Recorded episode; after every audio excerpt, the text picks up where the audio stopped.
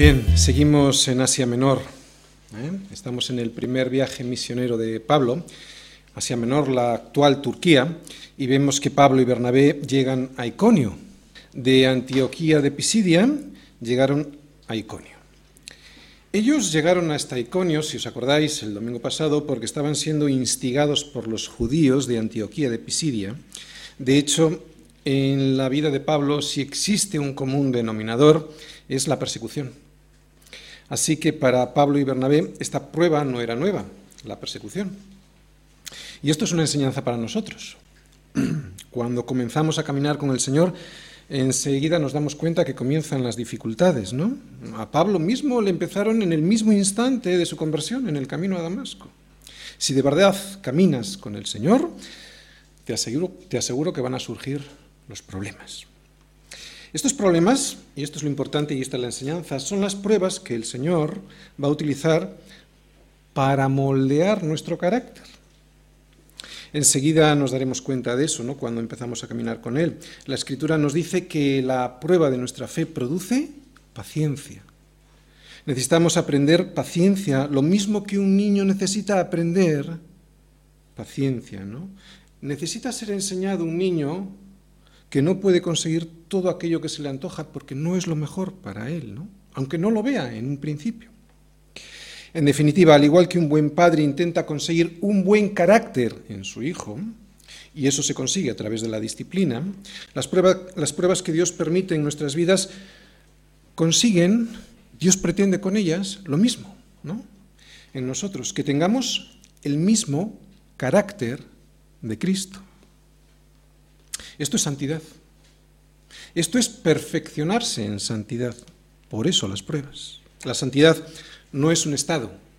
Creo y soy santo. No es así. La santidad es un proceso.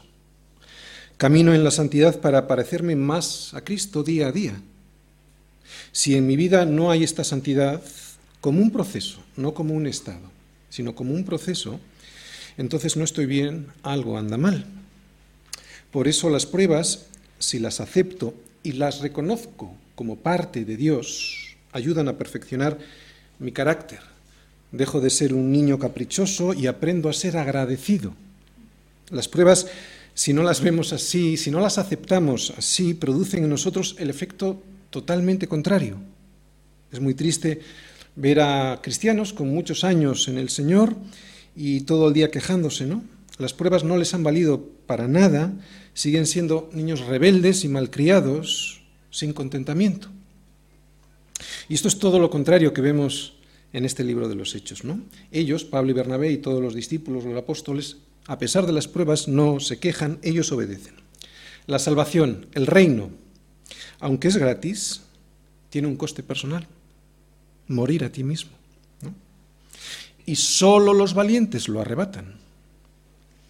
Y además cuando predicas también tiene un precio, la persecución.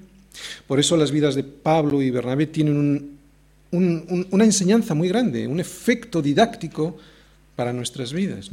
En Hechos vemos cómo comenzó la iglesia. La iglesia es el diseño de Dios para nuestras vidas. Es un diseño imperfecto, sí, pero es un diseño imperfecto hecho a propósito. Y esto en la práctica lo que significa es que cuando entras a la iglesia y ves al hermano, el que sea, y crees que te hizo algo, pues te des cuenta, y, eso te afecte, te des cuenta que el problema no lo tienes con el, con el hermano X, el problema lo tienes con Dios. Todos esos complejos con el hermano tal o con la hermana cual siempre son las manifestaciones de una nula comunión con Dios. Cuando alguien en la iglesia no tiene comunión con Dios, entonces tampoco tiene comunión con sus hermanos. ¿no? Esto nos lo dice Primera de Juan 1, si andamos en luz como Él está en luz, tenemos comunión unos con otros. Acabamos de decir que la iglesia es el diseño de Dios y resulta que es un diseño imperfecto, aunque está hecho imperfecto así a propósito. ¿no? ¿Cómo puede ser esto? Pues para que pueda formar en nosotros carácter, un carácter. Así que cuando te escapas de esta enseñanza, cuando te escapas de la iglesia, te pierdes la posibilidad de ser formado en su carácter. Por ejemplo, cuando te escapas de la comunión de la iglesia con la excusa de encontrar un trabajo, o de ir con, tus amigos, o cuando tienes un, un, alto concepto de ti mismo más del que debieras de tener, en esos casos es cuando le estorbas a Dios en su propósito de moldearte cada día más conforme a la imagen de Cristo, ¿no? A través de la iglesia, que es su diseño para ti. Acabas de llegar al Señor o ya llevas muchos años, pero es recién ahora cuando entiendes la palabra, el propósito de Dios para tu vida y resulta que justo ahora surge algo que te aparta la comunión con la iglesia. Pues piensa si es realmente una bendición de Dios o es una prueba para que aprendas paciencia y busques primero el reino de Dios y su justicia. Necesitamos la iglesia. No podemos vivir independientes sin comunión. No solo no es bíblico, es un pecado. Cuando crees que estás capacitado para vivir sin comunión, entonces has de saber que tu supuesta capacidad le está estorbando a Dios para llevar a cabo el propósito que Él tiene contigo. Dios usa la iglesia para formarte, para que a través de la comunión pues salgan las imperfecciones que tienes dentro, las puedas ver y las puedas quitar y así puedas brillar más y así puedas ser más como Cristo. Y es en Hechos donde vemos cómo es la iglesia primitiva. Por eso es tan importante el libro de Hechos, por eso nos gusta tanto el libro de Hechos, porque nos estamos basando para ser iglesia en el libro de Hechos, en el original, ¿no? la que Dios quiere para nuestras vidas. Hoy vamos a ver una prueba, una persecución, pero también vamos a ver una necesidad, ¿no? la necesidad de la iglesia y vamos a ver cómo es el modelo de Dios para la extensión del Evangelio. Vamos a leer todos los versículos que tenemos para hoy y luego, como siempre en la iglesia, vamos a ir versículo a versículo. Leemos todos los versos. Hechos 14, versículo 1. Aconteció en Iconio que entraron juntos en la sinagoga de los judíos y hablaron de tal manera que creyó una gran multitud de judíos y asimismo de griegos. Mas los judíos que no creían excitaron y corrompieron los ánimos de los gentiles contra los hermanos. Por tanto, se detuvieron allí mucho tiempo, hablando con denuedo, confiados en el Señor, el cual daba testimonio a la palabra de su gracia, concediendo que se hiciesen por las manos de ellos señales y prodigios. Y la gente de la ciudad estaba dividida, unos estaban con los judíos y otros con los apóstoles. Pero cuando los judíos y los gentiles, juntamente con sus gobernantes, se lanzaron a afrentarlos y apedrearlos, habiéndolo sabido, huyeron a Listra y Derbe, ciudades de Licaonia, y a toda la región circunvecina. Y allí predicaban el Evangelio. El modelo de Dios para la predicación. La persecución continúa, la predicación también. Hechos 14, del 1 al 7. Y esto va a ser una constante en el libro de Hechos, ¿no? que el Evangelio, a pesar de la persecución, no deja de predicarse. Y que se predica aún con más fuerza, si cabe, a pesar de la, persecución, o igual hasta precisamente por la persecución. ¿Cómo puede ser posible todo esto? Pues todo esto es posible gracias al poder de Jesucristo. ¿no? Y este poder lo ejerce el Señor con el Espíritu Santo a través de su iglesia. Es en la iglesia el diseño de Dios aparentemente imperfecto, eh, el que llega, el que ayuda, el que usa a Dios para que el mensaje su mensaje, el mensaje de salvación, llegue a todo el mundo. Si algo hemos aprendido en este libro de los Hechos es lo siguiente, que la iglesia no es un lugar al que se va. De hecho, si nos fijamos y repasamos el libro de Hechos hasta aquí, no iban a la iglesia. La iglesia no es un lugar al que se va, sino un lugar en el que se es. En este libro de los Hechos queda meridianamente claro que solo son miembros del cuerpo de Cristo aquellos que están insertados en el cuerpo de Cristo, que es la Iglesia. Los demás no son miembros, son añadiduras que no forman parte del cuerpo. También estamos viendo constantemente ¿no? en este libro de los Hechos cómo es el modelo de Dios para la predicación de su Evangelio. Y este modelo es la predicación de una persona. Predicamos una persona no una filosofía, no una idea, no una psicología, no una forma de pensar, predicamos a una persona, a Jesucristo. No me predico yo, ni mi testimonio. Hemos dicho que tampoco predicamos filosofías o psicologías, por muy supuestamente bíblicas que éstas sean. Solo Cristo salva.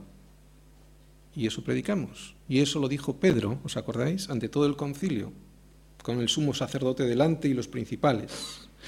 En ningún otro hay salvación, porque no hay otro nombre bajo el cielo dado a los hombres en que podamos ser salvos.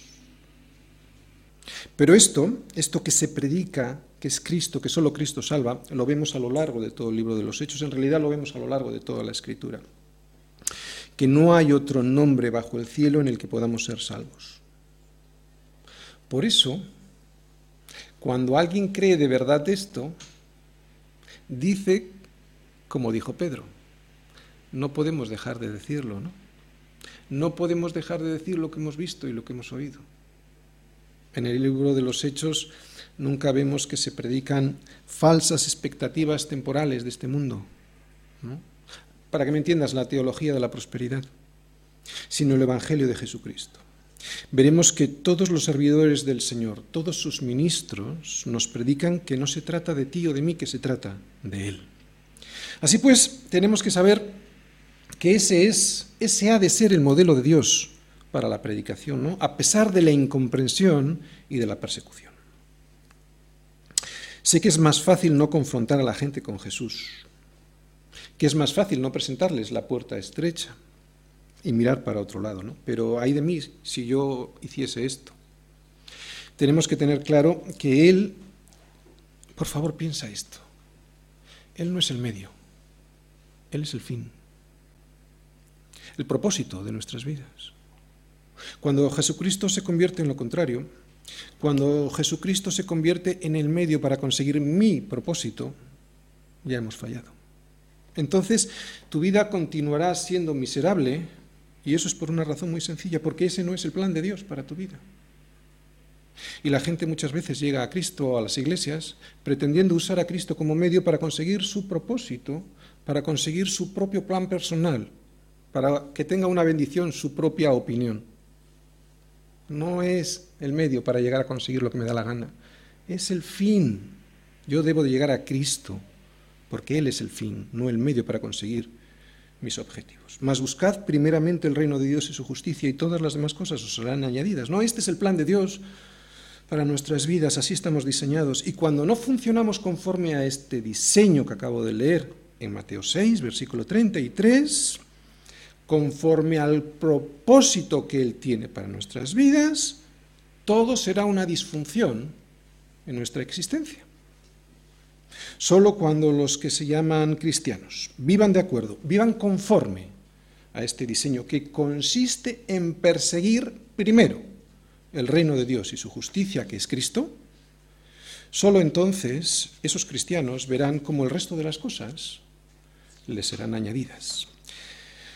Si persigues el pan que no sacia y luego y solo luego cumples de una manera religiosa con el reino de Dios, entonces nunca tendrás el gozo del que habla el Señor.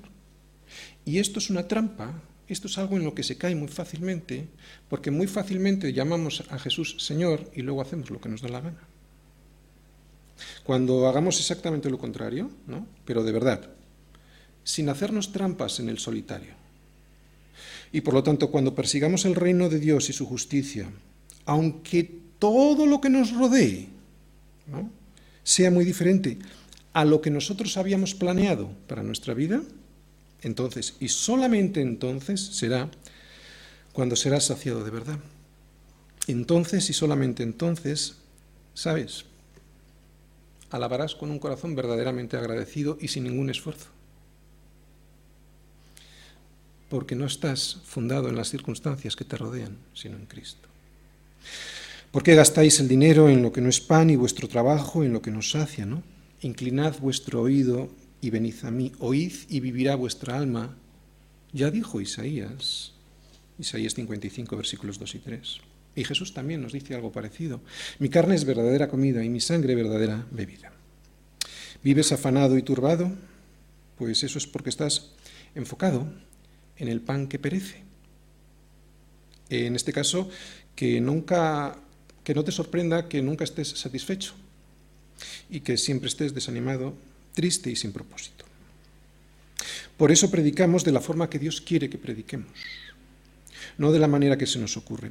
Haya o no haya conversiones en esta iglesia, eso se lo dejamos al Señor, ¿vale? A Dios, porque Él es quien añade a su iglesia cada día los que han de ser salvos Como digo, haya o no haya conversiones, aquí siempre predicamos como el Señor nos ha dejado dicho en su escritura. Y atención, haya o no haya conversiones, si es que se predica la palabra, siempre habrá resultados.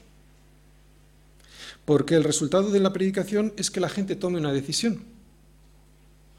Y esa decisión puede ser un sí a Jesucristo o puede ser un no. Y eso es lo que vamos a ver hoy en los versículos que nos tocan. Primero, la predicación de la palabra y segundo, la respuesta ante esa predicación. Vamos a ir viendo versículo a versículo. Versículo 1. Aconteció en Iconio que entraron juntos en la sinagoga de los judíos y hablaron de tal manera que creyó una gran multitud de judíos y asimismo de griegos. Bien, ¿qué vemos ahí? Lo primero que he entraron juntos, ¿no? Como juntos habían entrado siempre hasta ese momento, ¿no? El primer paso en la predicación es tener un esfuerzo y un espíritu unidos. ¿Os acordáis en Hechos 2.14? Pedro se levantó y dijo, poniéndose en pie, y además se levantó poniéndose en pie junto con los once, ¿no? y alzó la voz y empezó a predicar. En la iglesia, si esto no se da así, el Señor no bendice. Todos los siervos de Dios en la iglesia debiéramos servir juntos, teniendo todos un mismo sentir, hablando todos una misma cosa, estando perfectamente unidos en una misma mente y en un mismo parecer. Esto que acabo de decir lo dice Pablo en 1 Corintios 1.10. Y esto es lo que yo he intentado hacer desde el principio en nuestra iglesia. Sé que hay algunos que les ha costado entender esta visión, que no es la mía, vemos que es de la Escritura. Pero yo me he basado en este principio bíblico de la unidad, de la unidad de propósito, no de la unidad de funciones, porque todos tenemos funciones diferentes dentro de la Iglesia, pero sin embargo sí que lo que tenemos todos es una unidad de propósito.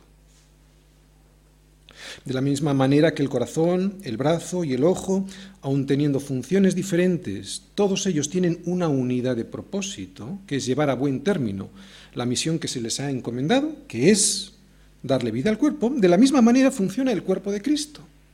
Así que en este versículo no solo vemos que entraron, sino que entraron juntos. O sea, que entraron de acuerdo, que entraron, unánimes, ¿no? De común acuerdo. Qué bonito es esto, ¿no?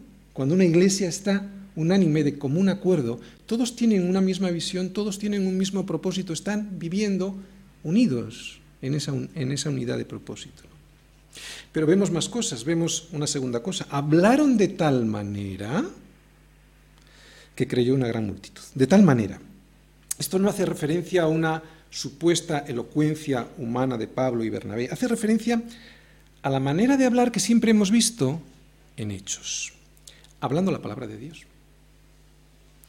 Siempre la forma de hablar de todos los apóstoles y discípulos del Señor se ha soportado en la Escritura. Como nos dice el Salmo 2, como nos dice el profeta Abacuc, como dice Isaías, como dice tal profeta, ¿no?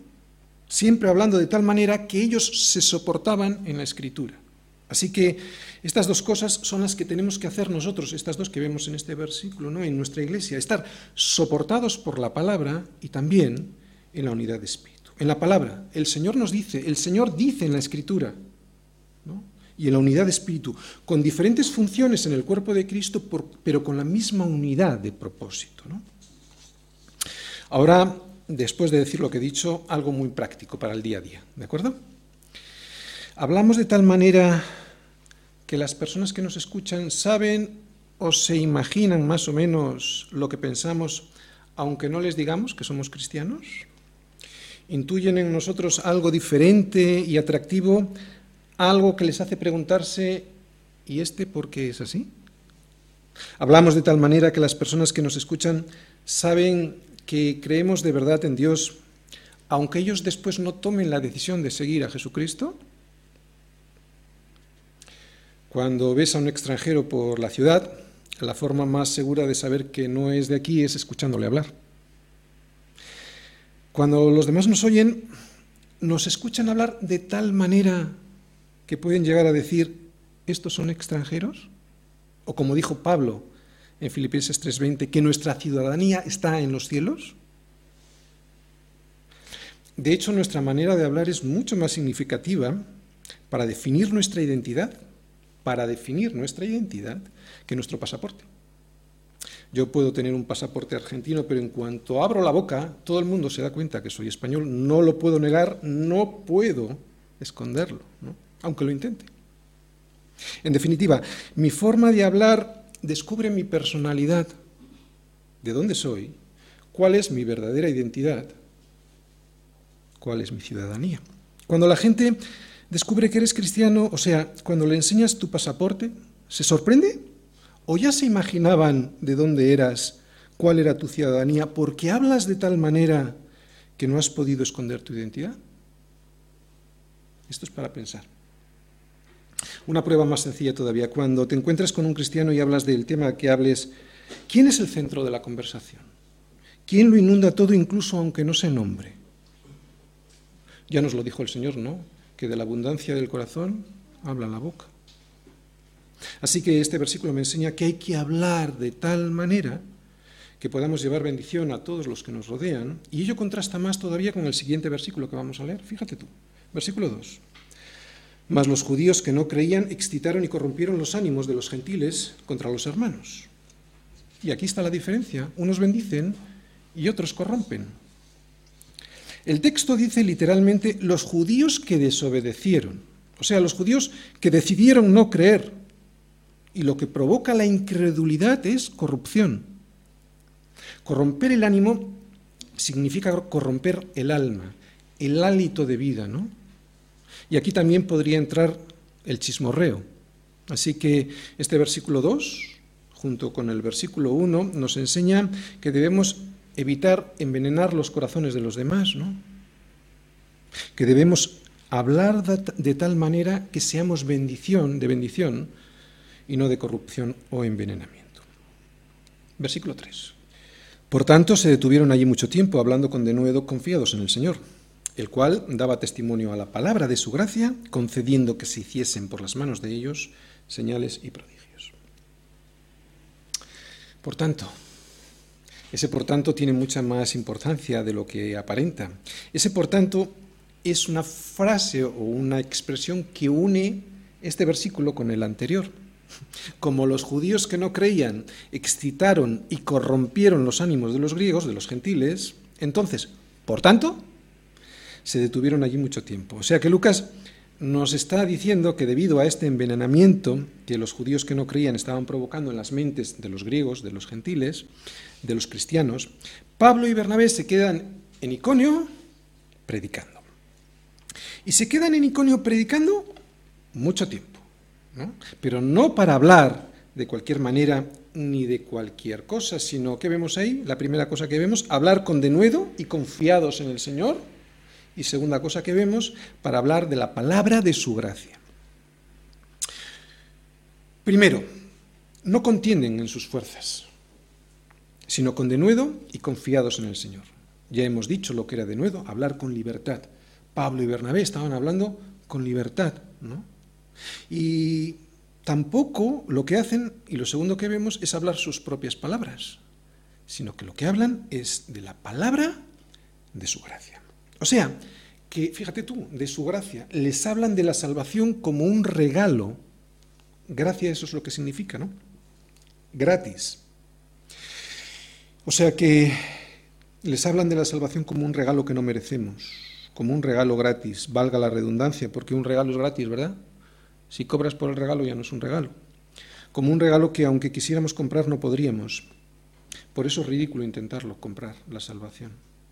Así que yo me imagino que Pablo y Bernabé, juntos, como vimos en el versículo 1, les explican una y otra vez qué es lo que es o lo, lo que significa rendirse a la palabra de su gracia.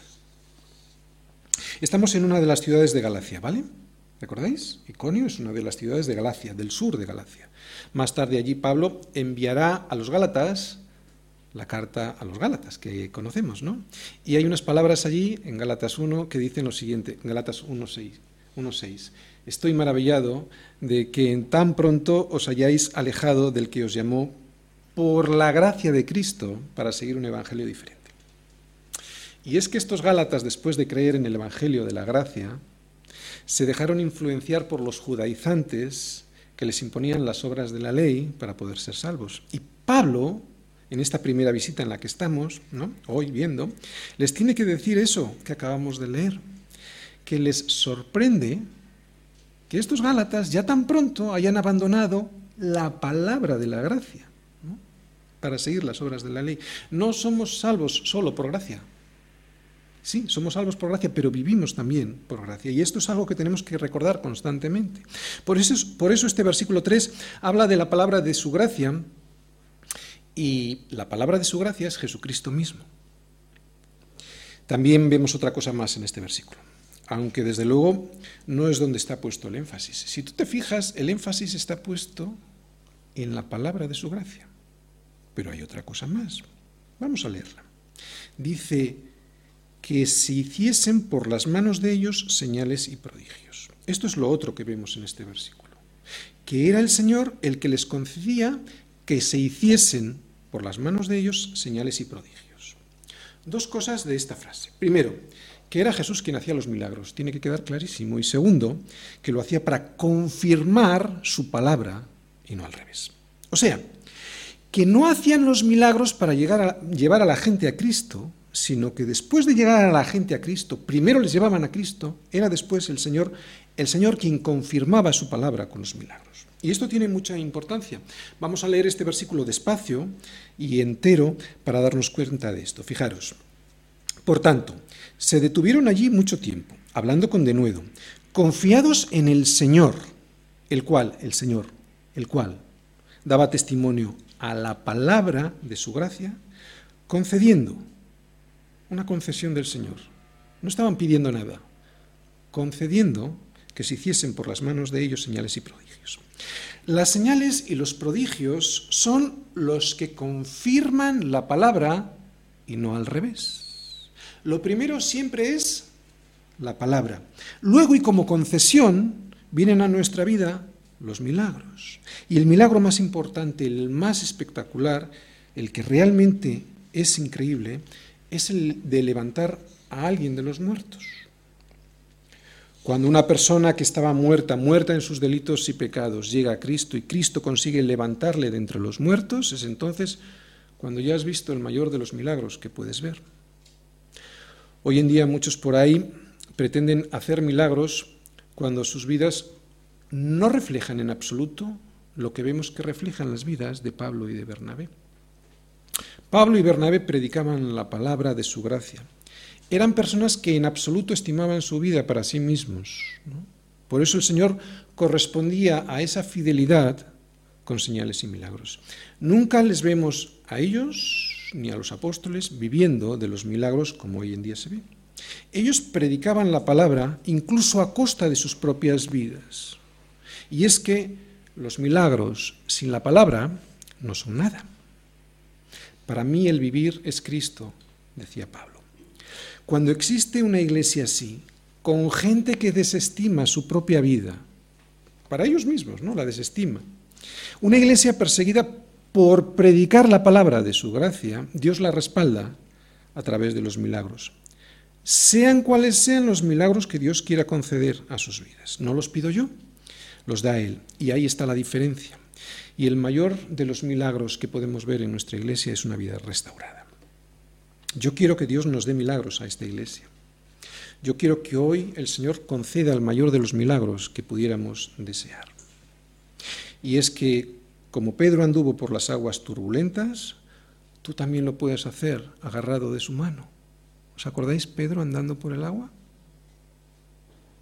Yo lo que quiero es que si estás viendo que el viento de esta vida te está destrozando y por el miedo te estás hundiendo, puedas gritarle, Señor, sálvame, como hizo Pedro, ¿no? Pero para ello, primero, y no te engañes, has de obedecer a la palabra de su gracia.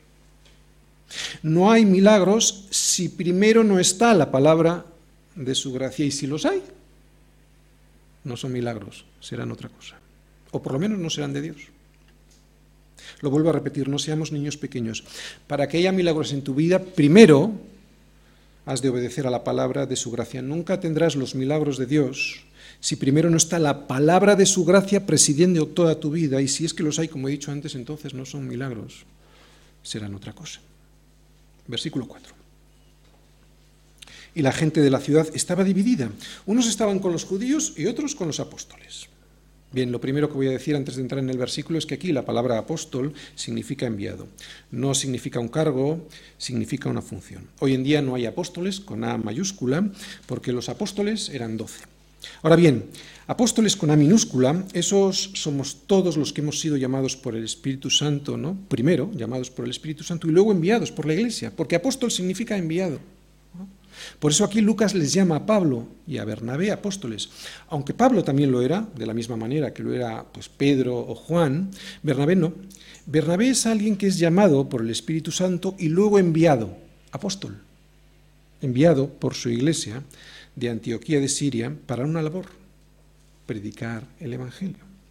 Así que una vez aclarada aquí la palabra apóstol, diremos lo siguiente, que siempre que se predique la palabra de Dios, habrá división. Génesis 1.4, ya desde el principio, fíjate. Y vio Dios que la luz era buena. Y separó Dios la luz de las tinieblas. Cuando nosotros predicamos la palabra, si es que es la palabra de Dios y no la nuestra, lo que estamos haciendo es arrojar luz sobre las tinieblas. Y eso lo que va a provocar, como estamos viendo en este versículo, es división. Una separación entre la verdad y la mentira. Y eso siempre provocará división, ¿entiendes? Y una división entre dos partes solamente. Las tinieblas, unos estaban con los judíos, la luz, otros estaban con los apóstoles. Cuando se predica el Evangelio, el Evangelio de verdad, siempre habrá división. Porque donde hay luz, siempre hay división. Si lo que se predica otra cosa, es otra cosa, no. ¿Sabes por qué? Porque las tinieblas nunca dividen nada. Si tú tienes dos habitaciones juntas, pero separadas por una puerta, una llena de luz y otra habitación a oscuras, y abres la puerta, nunca conseguirás que las tinieblas entren en la, habitación donde hay luz, sino al revés. Y eso es porque es la luz la que provoca la división. La, oscuridad nunca entra en la habitación donde hay luz, es la luz la que entra en la habitación donde hay oscuridad. La división es buena. No hay ningún problema con la división. De hecho, no has de buscarla, pero has de esperarla.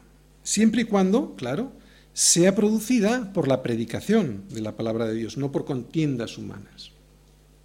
La paz del mundo es la que pretende, la paz del mundo, no la de Dios, la paz del mundo es la que pretende amalgamar la luz con las tinieblas, la verdad con la mentira. La paz del mundo lo que pretende es que todos nos llevemos bien, ¿no? sea como sea. Tú piensas lo que quieres y siempre y cuando no te metas en mi vida, yo te dejo en paz. Esta es una paz en equilibrio inestable. ¿Por qué? Porque en cuanto a una persona se le ocurre opinar bíblicamente y con argumentos que confrontan la vida de otra persona, esa paz salta por los aires.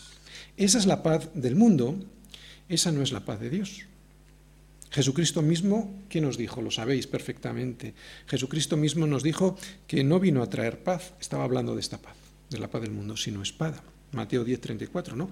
No penséis que he venido a traer paz a la tierra. No he venido a traer paz, sino espada. Él se estaba refiriendo a que no traía la paz de este mundo de la que hemos estado hablando, la paz que pretende conciliar la luz con las tinieblas para que todo siga igual. Eso para un Dios santo y justo es imposible. ¿Te acuerdas lo que hemos dicho de la luz de una habitación? Es imposible. Desde el punto de vista de las ciencias físicas, si eres luz, eres luz. No puede ser tinieblas. Es imposible. ¿no? no concuerda con su naturaleza, la naturaleza de Dios, que es luz, que es verdad. La luz por naturaleza no se puede conciliar, no se puede mezclar con las tinieblas, es imposible. Y si se intenta, siempre gana la luz. Como decimos, la luz no se puede mezclar con las tinieblas, es imposible. Otra cosa es que la gente, al verse expuesta a esa luz, se aleje de ella y se esconda amparándose en las tinieblas. Así que esto es lo que hace Jesús cuando viene a tu vida, cuando viene al mundo, ¿no? Traer luz. Y la luz, como vimos ya en Génesis 1.4, lo que produce es una división. Y esta es la condenación, que la luz vino al mundo y los hombres amaron más las tinieblas que la luz. ¿Por qué? Porque sus obras eran malas. Porque todo aquel que hace lo malo aborrece la luz y no viene a la luz para que sus obras no sean reprendidas. Y seremos minoría la gran mayoría de las personas prefieren estar en las tinieblas. Por eso cuando les prediques la palabra de Dios, cuando prediques a Jesús como la espada que divide la luz de las tinieblas, la, verdad de la mentira, la gran mayoría se escapará y se irá hacia las tinieblas porque allí sus obras no serán manifiestas y no son, por lo tanto, reprendidas. Ni tú ni yo somos la luz, ni tú ni yo somos la verdad, ni tú ni yo somos la espada. Lo es Jesucristo, pero al presentarlo, arrojas, luz sobre las tinieblas. Esa luz que ellos necesitan pero que aborrecen, como la aborrecíamos nosotros también en otro tiempo. ¿no?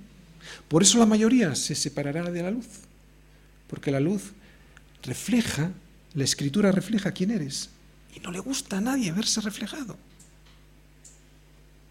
Porque la palabra de Dios es viva y eficaz y más cortante que toda espada de dos filos, y penetra hasta partir el, el alma y el espíritu, las coyunturas y los tuétanos, y discierne los pensamientos y las intenciones del corazón. Solo lo consigue la palabra. Una novela no consigue esto. la palabra de Dios sí. Entra, te llega hasta el corazón y dices, ¿este soy yo? Y cuando la espada corta, solo da dos opciones, ¿verdad? Solo produce dos efectos, o recibes o te ofendes, o rechazas o aceptas. Dejarlo para mañana, para pensárselo unos días, es rechazar la verdad. Esta espada cuando corta no da tres partes, solo produce dos. Dios puede tener misericordia y estar trabajando contigo, pero hemos de tener claro que no hay más que estas dos posibilidades. Solo hay dos posibilidades. Los que creen y los que no. No existe la posibilidad de, los que se lo están pensando. No existe la categoría de los que se lo están pensando. ¿Entiendes? Si un pastor, después de una predicación de una hora, como suelo hacer yo, no ha confrontado ni una sola vez a sus oyentes, ese pastor no está predicando la palabra de Dios. Habrá hablado de cualquier cosa menos de la espada que es Cristo. Versículo 5 y 6. Pero cuando los judíos y los gentiles, juntamente con sus gobernantes, se lanzaron a afrentarlos y apedrearlos, habiéndolo sabido, huyeron a Listra y Derbe, ciudades de Licaonia, y a toda la región, región circunvecina. Bien, ahora ya no hay afrenta con la palabra, como hemos visto ahora. No están afrentando a la palabra. Ahora lo que hacen es atentar contra la vida de Pablo y de Bernabé. Hay un tiempo para todo, ¿de acuerdo? Y esto es lo que aprendemos de estos versículos. Hay un tiempo para predicar y hay un tiempo para sacudirse el polvo de tu calzado. Cuando alguien decide rechazar la palabra, no hay que seguir pretendiendo insistir, insistir, insistir. Si el Espíritu te está diciendo que te marches, márchate. No hay que perder el tiempo. ¿Por qué? Porque se volverá a ti y terminará apedreándote en algún sentido.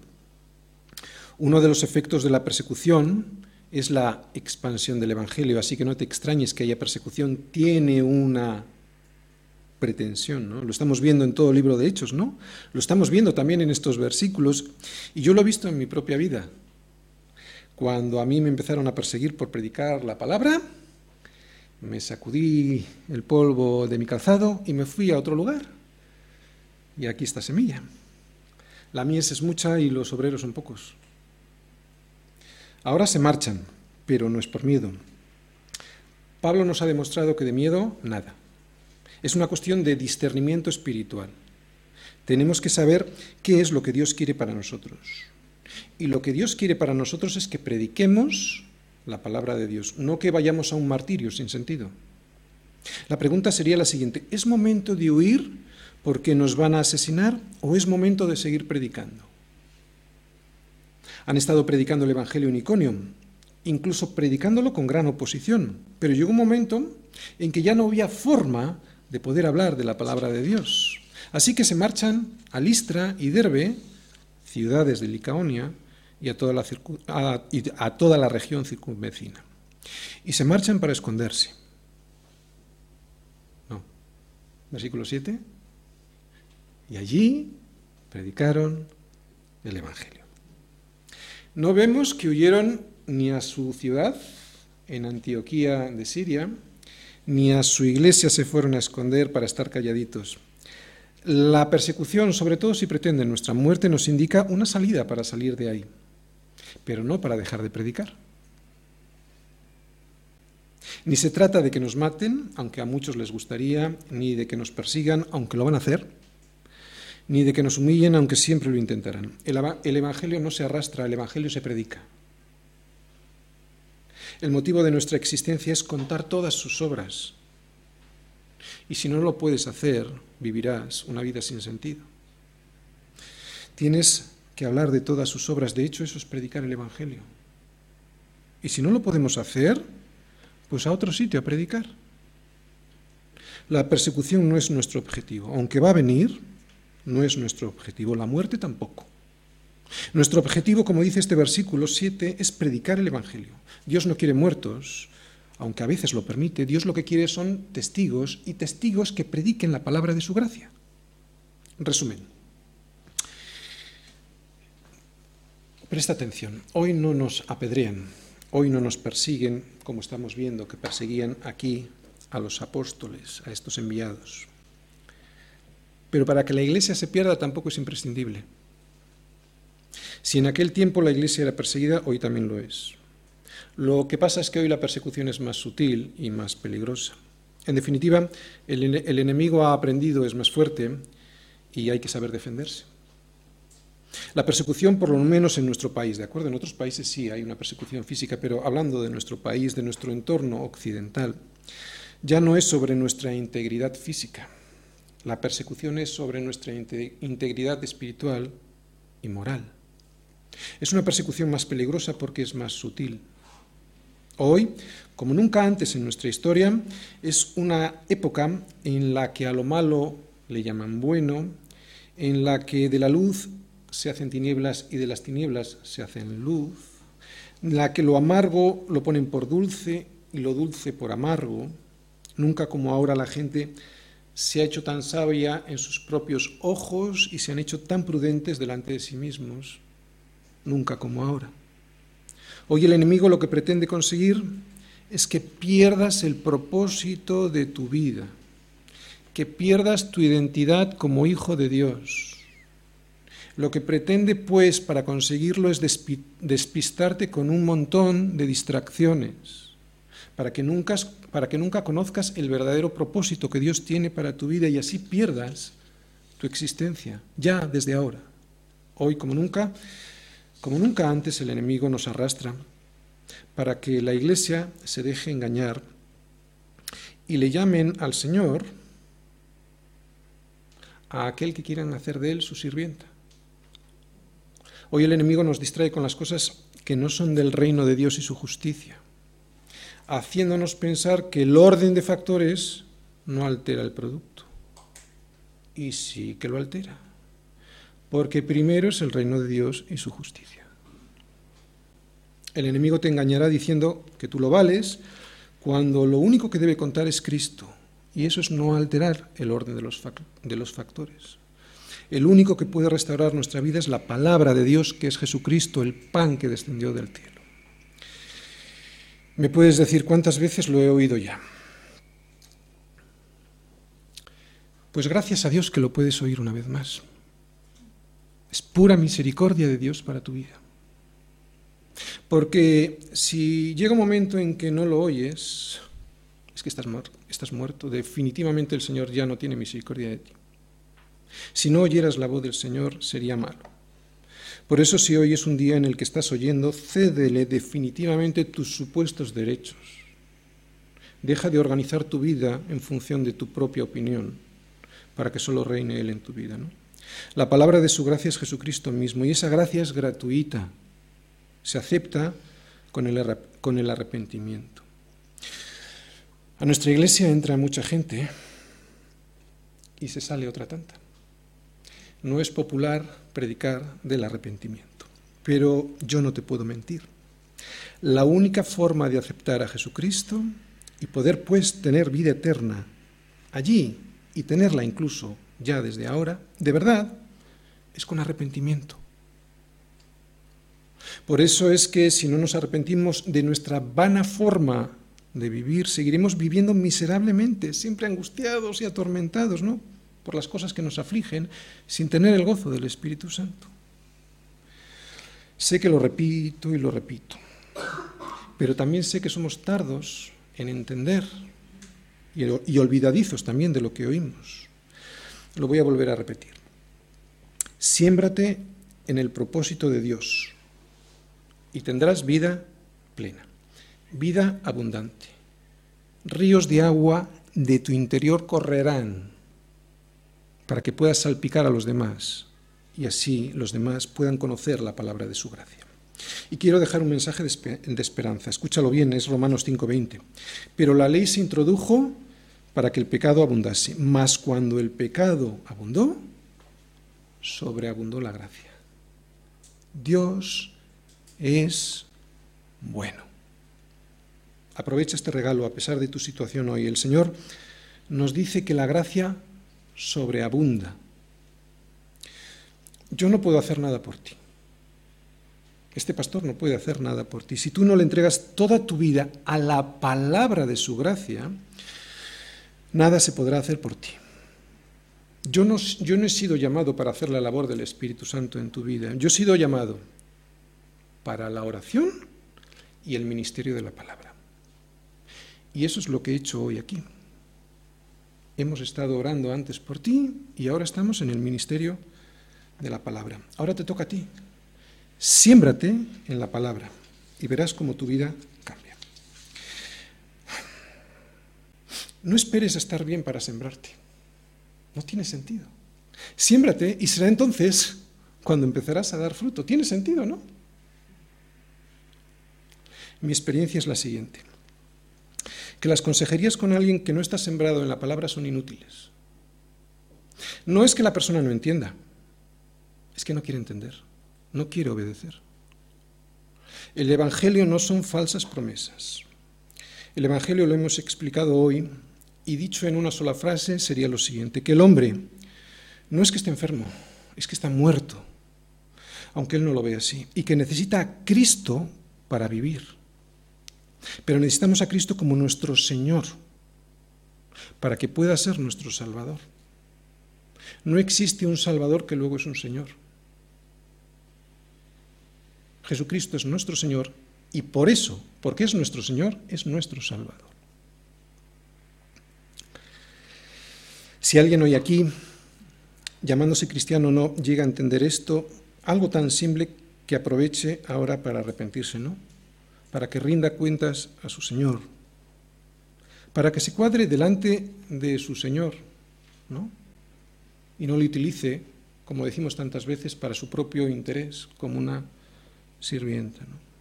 Dejarlo para luego es lo mismo que no hacerlo, y además corres el riesgo de endurecer tu corazón.